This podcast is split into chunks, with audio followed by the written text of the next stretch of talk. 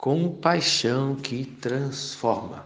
Lucas, capítulo 8, dos versículos de 26 a 39. Veremos no dia de hoje o resultado da compaixão de Jesus que traz a libertação completa.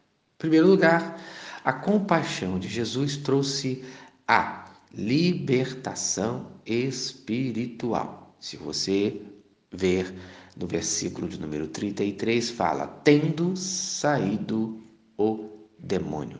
Jesus expulsou o demônio daquela vida. Muitas pessoas estão hoje endemoniadas e na autoridade de Cristo Jesus, com a compaixão de Cristo Jesus, podemos expulsar esses demônios. Mas temos que tomar cuidado, pois em Lucas, capítulo 11, dos versículos de 24 a 26, fala da estratégia de Satanás. Diz assim: Quando o espírito imundo sai do homem, anda por lugares áridos, procurando repouso, e não achando, diz: Voltarei para minha casa de onde saí. E, tendo voltado, a encontra varrida e ornamentada. Então vai e leva consigo outros sete espíritos piores do que ele, e entrando, habitam ali. E o último estado daquele homem se torna pior do que o primeiro. Amém. Preste atenção quando alguém é liberto, quando alguém é alcançado pela compaixão de Cristo Jesus. Essa pessoa precisa da libertação completa na sua vida. Essa pessoa precisa estar cheia do Espírito Santo de Deus. Senão, Satanás volta e de uma maneira pior, conforme fala o versículo 25. E tendo voltado, a encontra varrida e ornamentada. Isto é, ele encontra a casa limpa, mas ele encontra a casa vazia, sem Deus.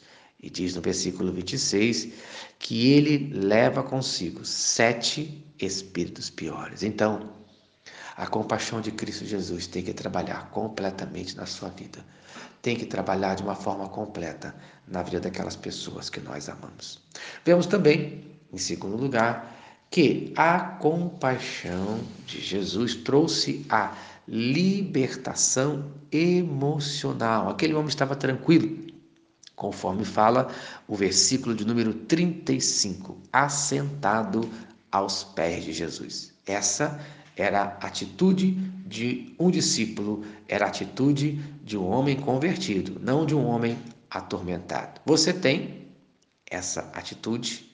Pois em Marcos 5,5 diz que ele era atormentado, ele andava noite e dia e agora está sentado aos pés de Jesus. Ele estava tranquilo.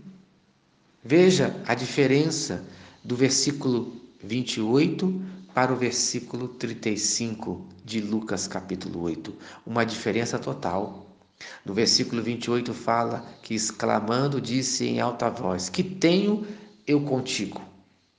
Ele afronta Jesus. Nós vemos a separação total entre o reino de Deus e o reino do diabo, que nada tem em comum.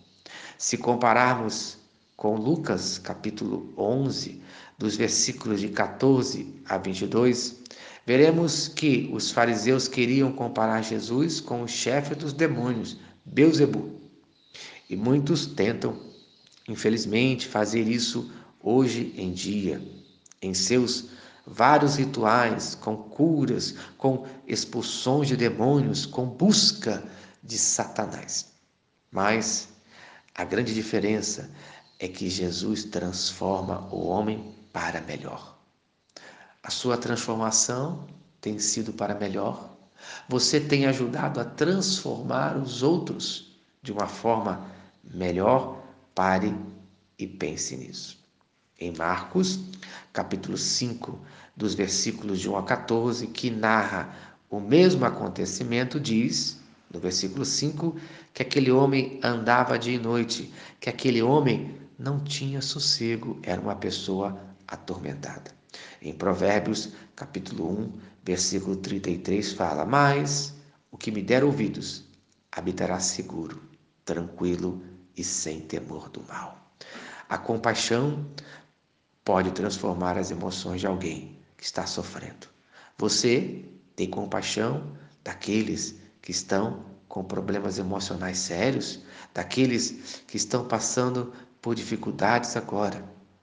Se tem, abençoe essas vidas no nome de Jesus. Amém e amém. Certa mensagem abençoa a sua vida. Compartilhe com quem você ama. Vamos orar, Pai querido Deus de amor. Muito obrigado pela tua libertação espiritual. Muito obrigado pela tua libertação emocional. Mas eu clamo hoje que todos nesse dia que buscam essa libertação espiritual venham buscar estar cheios do Espírito Santo, no nome de Jesus. Amém e amém.